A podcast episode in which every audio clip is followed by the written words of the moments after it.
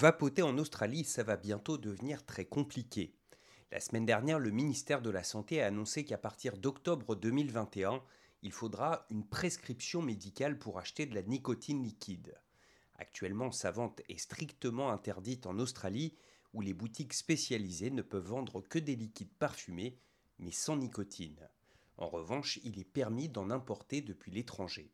C'est par exemple ce que fait Pete. I import my nicotine from New Zealand and I, buy enough nicotine to last me a year. So whenever I buy juice, I, I mix my nicotine. La nouvelle n'enchante pas les quelques 500 000 vapoteurs australiens.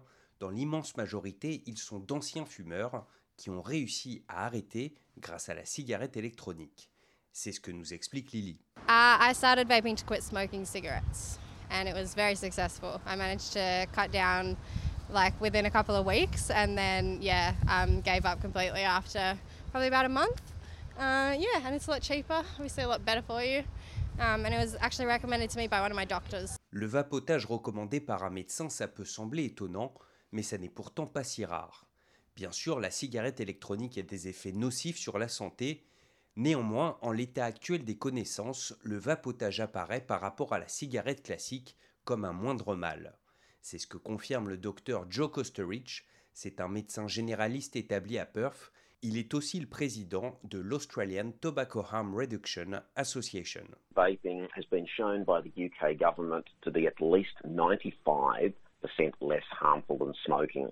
So, therefore, putting barriers in front of people who want to quit smoking and switch across to vaping actually makes no sense. It may well cause people to go back smoking. Et il n'a pas tort, car si demain il sera un peu plus compliqué d'acheter de la nicotine liquide, il sera en revanche toujours possible d'acheter des cigarettes dans un bureau de tabac ou même au supermarché sans aucune difficulté.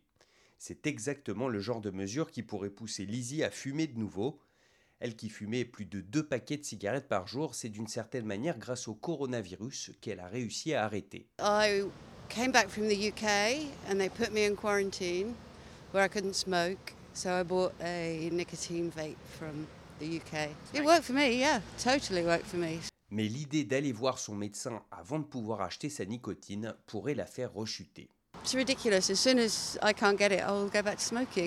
Mais alors pourquoi le ministère de la Santé tient-il tant à compliquer l'accès à la nicotine liquide? Dans son communiqué, il explique que c'est d'abord et avant tout pour protéger les jeunes. Entre 2016 et 2019, le nombre de vapoteurs âgés de 15 à 24 ans aurait doublé passant de 72 000 à 147 000.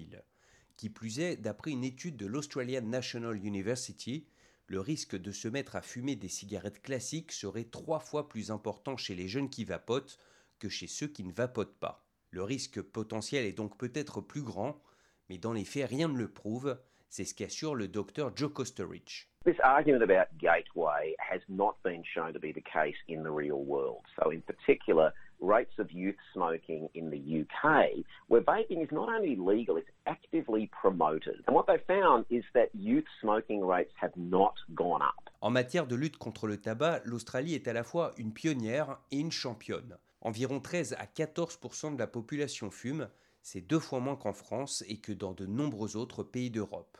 Mais le docteur Kosterich relève que ces chiffres ne baissent plus depuis quelques années et que l'Australie a même fini par être dépassée par d'autres pays.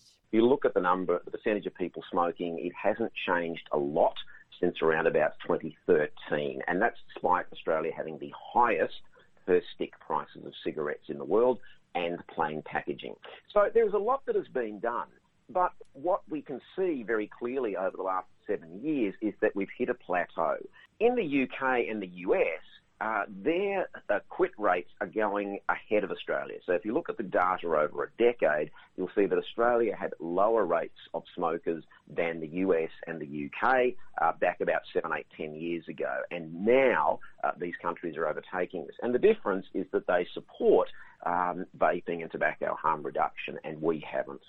Ça n'est donc pas du tout la direction qu'a décidé de prendre l'Australie. L'avenir nous dira si ce choix est le bon ou pas.